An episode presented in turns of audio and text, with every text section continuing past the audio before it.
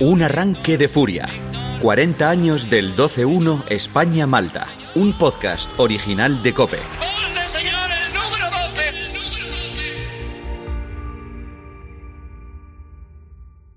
Episodio 5. Nada volverá a ser lo mismo. Se produce el cambio. Se retira Rincón. Se va a producir Marcos. en este preciso instante. Faltan cuatro minutos para que acabe el partido. El seleccionador decide que Marcos Alonso debe sustituir a Poli Rincón. Poli ha marcado cuatro de los doce goles, igual que Santillana. Sale exhausto del terreno de juego, portando el dorsal 11. Tiene un tremendo dolor en los gemelos. Desde que ha salido del campo, espera nervioso, de pie, junto al banquillo, rumiando un objetivo que solo él conoce. Cuando España mantiene la posesión de la pelota, Víctor, el árbitro está mirando su reloj. Son las diez y media de la noche. El árbitro Erkan Goxel, no le pierdas de vista, pita el final del partido. Y final del partido. El árbitro indica el final del partido al que se llega con el 12 a 1 que clasifica a España. Esto es París. objeto de una Observen grave multa por parte de la UEFA. Esta euforia va a costar mucho dinero a la Federación Española de Fútbol porque evidentemente es una invasión de campo con el riesgo que esto supone. España se ha clasificado para la Eurocopa de 1984, tras un encuentro inimaginable en el estadio Benito Villamarín de Sevilla. Poli Rincón no tarda ni un segundo en saltar al césped. Entonces yo me puse aquí porque yo la única obsesión que tenía era el balón. Yo me acuerdo que el lobo paraba y no se seguía la jugada y tal. Entonces me paré ahí. Y ya esperando solamente mirando al árbitro. Cuando hay una jugada que le dan el balón y pita. Y se, veo que coge el balón así. Y yo salgo desde ahí. No me preguntes cómo salgo, porque yo tenía los gemelos fatal. Pero según voy llegando, el hombre me mira a la cara, yo le miro a la cara y hace así. Le da el balón directamente. Pues dijo, este me come. Este me da un bocado y me come. Y me come pero vivo. El árbitro le da el balón a Poli Rincón y este se lo guarda debajo de la camiseta hasta llegar al vestuario donde quiere que se lo firmen todos. El mismo balón que años más tarde, en 2016, va a donar al Museo del Deporte. La noche de la victoria no será una misión fácil llegar al vestuario. Debe salir junto a sus compañeros ilesos del campo entre la riada de gente que invade el césped. Para salir del terreno de juego fue una situación complicada porque la gente no te dejaba, te abrazaba, te, te querían quitar todo, claro, la camiseta, todo lo que iba a. Eso era mm, un pequeño tesoro que queríamos conservar todos, ¿no? Bueno, ahí, ahí pasó de todo. Bueno, para empezar, llegar al vestuario ya fue porque... Una odisea, ¿no? Porque, sí, porque yo estaba en el otro lado del campo intentando pasar, hacer- dejar pasar el tiempo y claro, no me dio tiempo a llegar y con la gente... Esa era otra, otra historia. Te querían otra dejar en pelotas porque te querían quitar todo, robarte todo y al final llegas al vestuario y está todo lleno de gente. Quiero que te quedes con este momento. La misma euforia que se ha desatado en el campo se extiende como la pólvora por todas las ciudades y pueblos de España.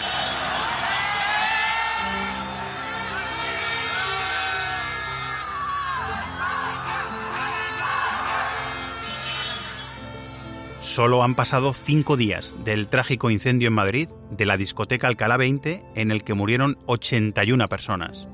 Quedan solo tres días para celebrar la Nochebuena. Y la selección española de fútbol acaba de ganar 12-1 a la de Malta. 12-1.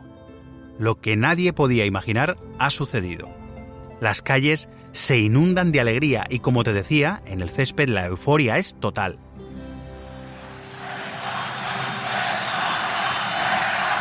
Habíamos dejado a Poli, a Sarabia y a Bullo junto a sus compañeros intentando llegar al vestuario. La distancia es mínima, pero los jugadores deben pasar una verdadera gincana para alcanzarlo. Mientras tanto, en el palco hay una mezcla de euforia e incredulidad. Revisando mi archivo, vuelvo a leer las portadas de aquellos días. En la crónica del partido en marca, por ejemplo, el redactor escribe: El presidente del Betis abrazado al presidente del Sevilla. En la grada retumba el sí, sí, sí, España va a París. Y ea, ea, ea, Holanda se cabrea. Todo muy sevillano. Todo muy español. Gerardo Martínez Retamero es el presidente del Betis en ese momento. Lleva escasos seis meses en el cargo. Cuando quedo con él, me reconoce que, pese a lo peligroso que resultó aquella invasión de campo, aún hoy, 40 años después, la entiende perfectamente. La invasión del campo era el, el- la culminación de un estado de júbilo que de todo el mundo. Si yo no me tiro al campo porque estaba en el palco, si no es que yo me tiro al campo también. Mientras tanto, en el césped, Es el partido más loco, sin ninguna duda, que he jugado yo en mi vida y creo que todos los que lo jugamos. Ha sido el único partido en mi vida, en el único partido que cuando terminaba el partido no me acordaba de nada. en la grada, en el palco y en la tribuna de prensa, en todos los rincones del estadio, todo el mundo tiene la sensación de haber vivido algo histórico, algo muy grande. También Antonio. Tiene 12 años. Ha ido al partido con su tío, aunque estuvieron a punto de no acudir por la lluvia. Para un niño era la impresión de ver a la gente saltarse al campo. Me acuerdo yo que fue muy, muy- me impresionó mucho. Me acuerdo de mi tío y gente mayor que había cercano saltando y tal. Eso me acuerdo yo. Me acuerdo. Muy, vamos, yo evidentemente era un niño, saltaba y tal, pero, pero ver a la gente mayor, mayor, mayor, ver a la gente emocionada y saltando y tal, eso me acuerdo perfectamente. Mientras la grada sigue en éxtasis, los jugadores, los nuevos héroes del fútbol español, acaban de llegar al vestuario.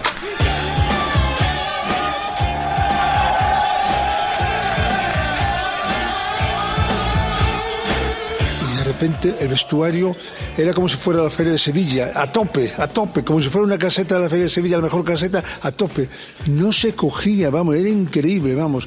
Todo el mundo abrazándose, gritando. Aquello se llenó de políticos, se llenó de gente con corbata, se llenó de todo. Yo tampoco recuerdo mucho porque lo que era era una fiesta. En esos momentos de alegría, de repente los vestuarios se llenan de, de gente que sí que hay alguna que es de fútbol, evidentemente, presidente de la federación, tal, no sé qué, bueno, mucha gente que es de- del fútbol, pero de repente se llena de gente que no sabes exactamente ¿Quiénes quiénes, son? pero que por esas cuestiones de la vida, pues para celebrar por todo el mundo y lo- sobre todo para celebrar algo inesperado, quiero decir, porque si hubiese sido una clasificación, bueno, ganamos 4-0 y nos clasificamos más o menos, pero esto era algo absoluto, esto era jugarse a un número, o sea, el que fue desde el minuto uno al partido y compró la entrada para ir al partido era como jugar a la lotería y pensar que te va a tocar el gordo sabiendo que Yo no he bueno, visto, yo no he visto tanta gente dentro de un vestuario como ese día. yo tampoco. Había empleados del Betis, eh, directivos de la federación, empleados de la federación, policía, familiares hasta yo creo que de algún jugador había. Bueno, era, era increíble lo que, lo que había en ese vestuario.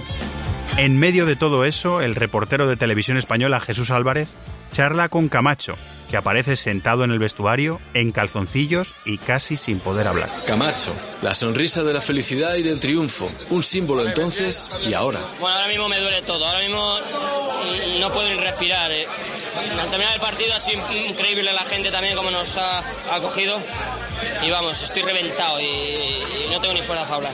La confusión reina entre los jugadores, también entre los periodistas, que invaden el vestuario para hacer su trabajo y recoger las declaraciones de los protagonistas después de conseguir una hazaña que casi nadie se cree aún. Estaba yo aquí y, y- y José Camacho estaba, estaba a mi lado y de repente se acerca y estaba desnudo en medio cuerpo para arriba y se acerca uno con un micrófono y le dice Camacho, ¿usted cuántos goles ha metido? Fíjate, preguntándole a Camacho cuántos goles se había metido, la locura que tuvo que ser aquello para todo el mundo, pero...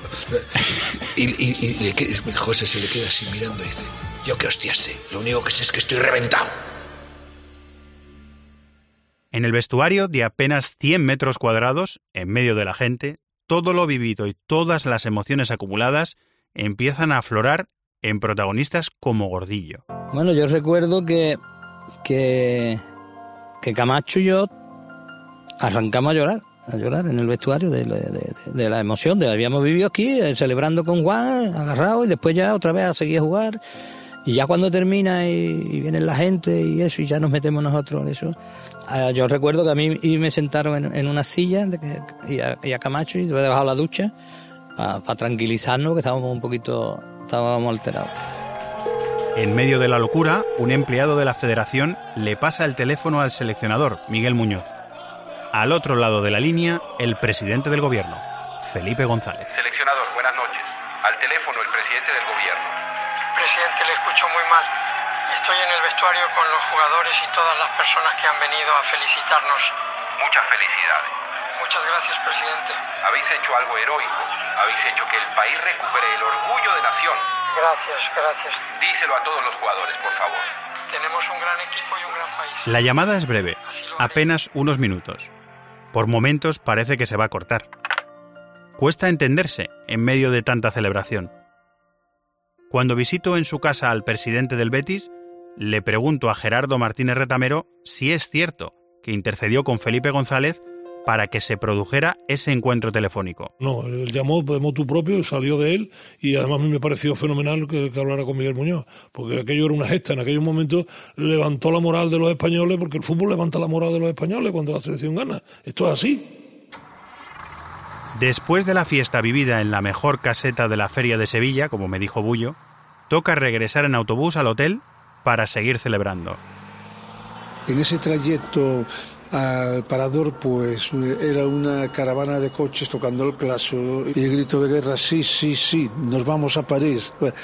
Y luego la fiesta nuestra en el, en el autobús, saltando, bailando. El autobús llega a Oromana, el paraje tranquilo y rodeado de naturaleza en Alcalá de Guadaira, que ha sido el lugar de concentración de la selección española durante toda la semana. Si el vestuario del Villamarín parecía una caseta de la feria sevillana, el hotel no se queda atrás.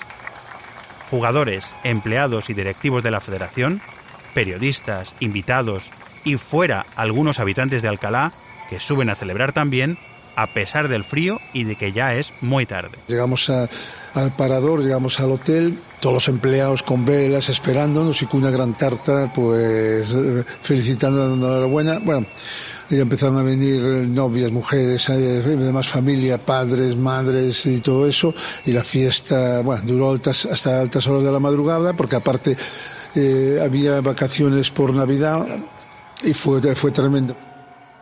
La noche es muy larga en Oromana y al día siguiente resuenan los ecos de algo histórico. La gesta ocupa la portada de todos los periódicos y llena los minutos de la radio y la televisión. Para Alfredo Relaño o Maldini, solo si uno tiene en cuenta en qué momento se encuentra la selección española, entiende la dimensión de lo conseguido. Yo creo que fue un bautismo que le limpió muchos pecados anteriores, fíjate, fue el primer alegrón, yo creo que da la selección desde la Eurocopa del 64, pero que ya hacía casi 20 años, ¿no? Hacía 20 años. El primer alegrón de verdad gordo que da la selección en, en ese momento. Y el anterior habría sido pues en el 50 cuando cuando ganamos a Inglaterra. Es verdad que al final no fue más que una clasificación para una fase final, ni siquiera fue un título ni nada parecido, ¿no? Pero España venía de muchas decepciones, porque España venía de la decepción del no ir al Mundial del 74, no ir al Mundial del 78 y fundamentalmente del desastre del Mundial 82. Hay que tener en cuenta que eso es justo después de que España se pega el batacazo en su Mundial, es la siguiente clasificación, la siguiente, digamos que el fútbol español, la selección empieza a volver a, a enganchar al público en ese partido. ¿no? Se junta todo una alegría desbordante e inesperada, los años de disgustos, la decepción reciente del Mundial, la época del año, las tragedias sufridas las semanas antes. Todo parece idílico, un cuento de hadas. Demasiado perfecto. España consigue justo el marcador que necesitaba, ganar por 11, lo cual parecía imposible antes de jugar. Al principio de este episodio te pedía que no perdieras de vista dos cosas la retransmisión del partido y el árbitro, el turco Goxel. ¿Por qué? Porque desde el momento en el que pita el final del partido, el 12-1 a Malta entra en el terreno de la sospecha. Aunque en realidad, de eso ya se había hablado antes. El día antes del partido, los periodistas le preguntan a Miguel Muñoz y este se enfada. Le sale una reacción tan contundente como espontánea, si lo logramos, dirán que está comprado, dice. Después del partido, quien no celebra lo mira con lupa. La UEFA manda un delegado portugués, Ernest Carrillo, y la Federación Holandesa también envía gente, para vigilar que no ocurra nada extraño. Había un delegado de UEFA y habían mandado, y habían mandado yo qué sé, de gente, los holandeses habían venido gente también. Que, que, eso era imposible de, imposible de definir y, y, sería absurdo ahora ensuciar una victoria como aquella cuando ha habido en 40 años posibilidades que se hubiera descubierto algo y no se ha descubierto absolutamente nada. En 40 años no se ha descubierto absolutamente nada me dice el presidente del Betis. Pero quiero que vuelvas conmigo por un momento a la retransmisión del partido y concretamente a una frase, la de Alfonso Azuara justo después del gol número 12 de Juan Señor. Esto realmente parece increíble. El milagro se ha conseguido. Si no existe ningún trasfondo, si este resultado solamente es producto del juego español, ciertamente es para felicitar al equipo que ha logrado lo que Santillana calificaba de un milagro. El foco está sobre todo y sobre todos. También sobre el árbitro, al que los malteses se pasan protestando todo el partido. El árbitro fue el elemento, para mí, poco profesional de aquel partido. Yo fíjate que en, aquel momento mmm, yo vi un, arbitraje amable. Pero ahora estos días, cuando he estado repasando y viendo cosas y leyendo cosas, sobre todo viendo el partido, el árbitro fue, vamos, o sea, se habían perdido en la segunda parte como, como cinco minutos, ¿no? Entre las dos invasiones de campo y lesiones que hubo y todo, y solamente alargó 40 segundos. Siendo verdad lo que cuenta el periodista Tomás Forest, y poniéndose en el lado contrario, el árbitro tampoco añade apenas tiempo a la primera parte, en un momento en el que España aún necesita nueve goles más. Y en la segunda parte, antes de conseguir el objetivo, los jugadores españoles reclaman un penalti a Poli Rincón. ¿Y los malteses? ¿Qué hay de los malteses que han sufrido la mayor derrota de la historia de su selección? Después del partido, muy enfadados, los jugadores malteses le cierran la puerta del vestuario en las narices a los periodistas. No hay declaraciones. Al día siguiente coinciden con la selección española en el mismo avión de vuelta de Sevilla a Madrid. El ambiente es más distendido entre ellos, pero siguen sin querer hacer declaraciones.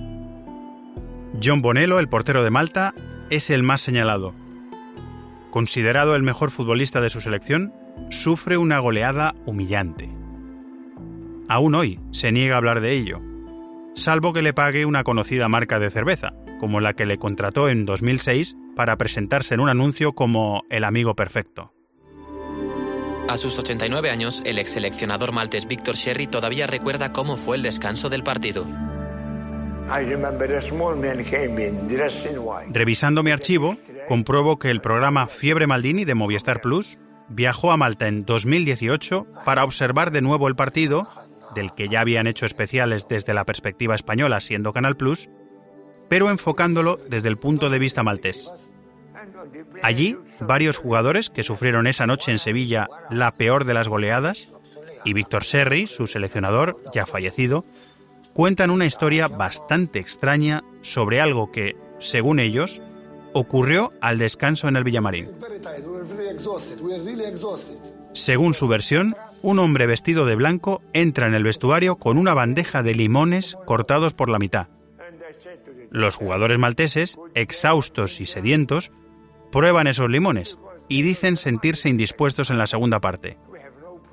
Has oído bien. La explicación al 12.1 está en un hombre vestido de blanco y en unos limones. Además, dicen haber visto a los jugadores españoles echando espuma por la boca. Insinúan que los españoles jugaron dopados. 40 años después, cuando lo comento con Bullo o con Poli, siguen sin salir de su asombro. Pero eso, eso es absurdo. Yo primero no me voy a tomar nada que me traiga algún miembro de un equipo rival desconocido. Eso, eso es lo primero. Y limones, hay una cosa que te puede refrescar, pero el limón precisamente, el limón puro y duro, el limón puro y duro no. Eso, eso fue genial. No, yo dije, yo tenía un limonero en mi casa. Entonces yo cogí los limones antes de venirme al partido y luego en el descanso partí los limones, pues tenía que partirlo y ponerlos unas bandejas. Les metí allí un chute de no sé lo que te apetezca a ti, le metimos allí cualquier cosa, un poquito de lo que sea, y los llevé yo personalmente al vestuario y se los ofrecí. Yo no voy a, no me voy a cabrear, me lo voy a tomar como tiene que ser, con humor, y yo soy el protagonista de los limones. Sí, yo dopé a los malteses. Al margen de estas teorías, hay que tener en cuenta las circunstancias en las que los malteses juegan el partido. Son jugadores no profesionales, no acostumbrados al ritmo de competición, habiendo jugado un partido muy exigente con su correspondiente viaje a Rotterdam cuatro días antes, con un viaje a Sevilla que se retrasó dificultando el descanso, sin poder dormir la noche antes del partido por el ruido fuera de su hotel. En la segunda parte, el cansancio, la falta de costumbre, incluso el temor por el ambiente y la intensidad de los rivales y del público, como ellos mismos reconocen, les pasa factura. Además, durante el partido, no da la sensación de ser un equipo entregado. Al contrario. Yo como hombre de campo que estaba ahí, mm, nosotros nos íbamos a pegar con ellos. Ellos, ellos, ellos se miraban y discutían entre ellos.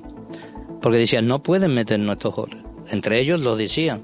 Si un partido estuviera eh, comprado, te daría tu cuenta. Lo que pasa es que eran muy malos. Intento tener de primera mano la versión de los jugadores malteses. Escribo a dos futbolistas que fueron titulares aquella noche en Sevilla. No obtengo respuesta. Tampoco la recibo de Henry Bonello, el actual portero de la selección maltesa, cuando le pido hablar con su padre, John, el que encajó los 12 goles en el Villamarín. Paradójicamente, a Henry también le ha tocado enfrentarse a España. Fue en 2019, en dos partidos de clasificación para la Eurocopa 2020. Encajó 7 goles en uno y dos en otro. Malta es un país también que muy futbolero y ellos son conscientes de que su selección es una selección muy modesta porque es un país muy pequeño, pero esta humillación que, vivieron en, en, este partido es algo que no se olvida y yo entiendo que los jugadores no quieran hablar. Yo cuando estuvimos haciendo el, el Fiebre Maldini, algunos pedían dinero, pero yo creo que muchos no quieren ni hablar. Ni a Maldini ni a mí nos extraña que los jugadores de Malta no quieran hablar. Me sorprende más la respuesta de un joven periodista deportivo maltés que aún no había nacido en diciembre de 1983 y que elegantemente rechaza participar en este podcast. Me comenta que el asunto aún genera polémica en su país. Aquella goleada dejó gravemente herida la reputación del fútbol maltés y hay aficionados malteses que aún, 40 años después, piensan que hubo amaño, aunque nadie haya podido demostrarlo nunca. No lo hizo, o así se reveló, la propia investigación interna que hizo meses después la Federación Maltesa. Descubro repasando las entrevistas realizadas que fue algo bastante extendido cuando la euforia por el resultado bajó. Los periodistas empezaron a investigar. Jamás, jamás, jamás conseguí eh, nada que me acreditara. Nada demostrable. Nada demostrable, no, nada, nada. Eh, y yo cuando investigo las cosas las investigo, nosotros estuvimos investigando, yo no conseguí ni un solo dato de nadie y tú sabes que en el momento la gente no te lo cuenta, pero cuando pasan los años te enteras de todo. Ah, yo, yo hoy en día no puedo contarlo oficialmente porque no tengo las pruebas, pero yo me he enterado de muchos partidos a mañana de fútbol, de muchos. Yo no tengo ninguna impresión, ni he tenido nunca noticia de, nadie que supiera algo de eso, ni que al, al, cabo de los años esas cosas se cuentan. Alguien que ha estado en una granujada, algún directivo así, para darse importancia, se lo cuenta. ¿no? yo no, no tuve para nada esa sensación. Investigamos todos, en el momento y meses y años después. Porque estas cosas a veces salen en una comida o en una cena eh, diez años después se buscó, se preguntó, se hizo con maldad, sin ella, lo que te digo, años después, bueno, pues a ver si esto ya prescrito, ¿no? No hubo nada que se, que se pusiera. El socialismo lo puso. Los holandeses tenían mala conciencia, porque sabían que ellos habían hecho sus cosas antes del partido.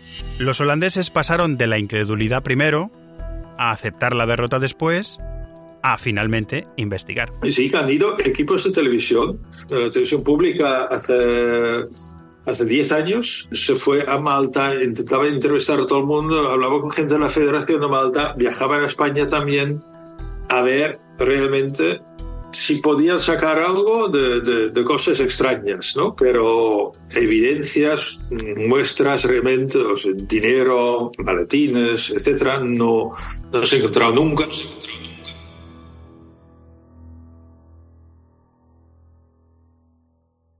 Como partido de fútbol en el que se da un resultado que parece imposible, el España-Malta abrió un camino. Empieza un idilio entre la selección española y la ciudad de Sevilla que se mantendrá durante muchos años. A raíz de ese partido, a raíz de ese partido es cuando Miguel Muñoz pide que Sevilla sea la sede oficial de los partidos de la selección. Entonces aquí se juegan todos los partidos. Era un partido en un campo, otro partido en otro campo. Se iban alternando. Después de la goleada en el verano de 1984, la selección española va a la Eurocopa de Francia. Con la moral por las nubes, llega a la final, pero la pierde. En plena competición, dos jugadores, Maceda y Gordillo, comprueban con disgusto la factura que les hace pagar aquel España-Malta. Me sacaron tarjeta amarilla en el minuto 34 por ahí. Y llegué a la Eurocopa con la tarjeta amarilla, yo no lo sabía. No se quitaban las tarjetas de, de la clasificación. Y me sacaron una amarilla el día de Dinamarca. O sea, me, me hundió, no podía jugar, no lo sabía. Ni Maceda y yo pudimos jugar el, el, la final. La selección española perdió la final del 84, pero la semilla estaba plantada. Así me lo transmite Vicente Miera, segundo entrenador de aquel equipo, y así lo comparte, por ejemplo, Víctor Muñoz. El partido sirvió para recobrar la confianza en el fútbol español, a nivel de selección, y puso las bases para los éxitos que vinieron después. Viendo la progresión de lo que ha sido el fútbol español, la metodología del fútbol español y todo lo que, lo que hemos vivido directamente, eh, pues yo creo que, que tenía que llegar el momento que España fuese campeona mundial. 40 años. Han pasado 40 años de aquel arranque de furia que sigue conectando a varias generaciones de españoles. Y el balón rondando la portería maltesa. Ha rematado Santillana. ¡Gol! ¡Qué gol! ¡Gol de Maceda! Me sigue emocionando escucharlos y verlos. Eso nos hizo tan felices, tan felices, que no, no puedes nada más que verlo con, con simpatía y alegría. ¿no? Octavo gol de España. Ese partido, pues sí, pues sí, es uno de los más importantes porque llevo 40 años hablando del partido, vamos. y seguimos. Víctor Santillana. Es que a partir de ese partido España se volvió a unir hacia su selección, hacia su bandera y hacia su himno. Maceda, posición correcta. Posición correcta y gol. Gol de España. Gol de Rincón. Gol de Rincón. Gol número 10. Y yo creo que el partido de Malta, sinceramente, creo que lo cambia todo. Atención al balón. Sarabia. Gol.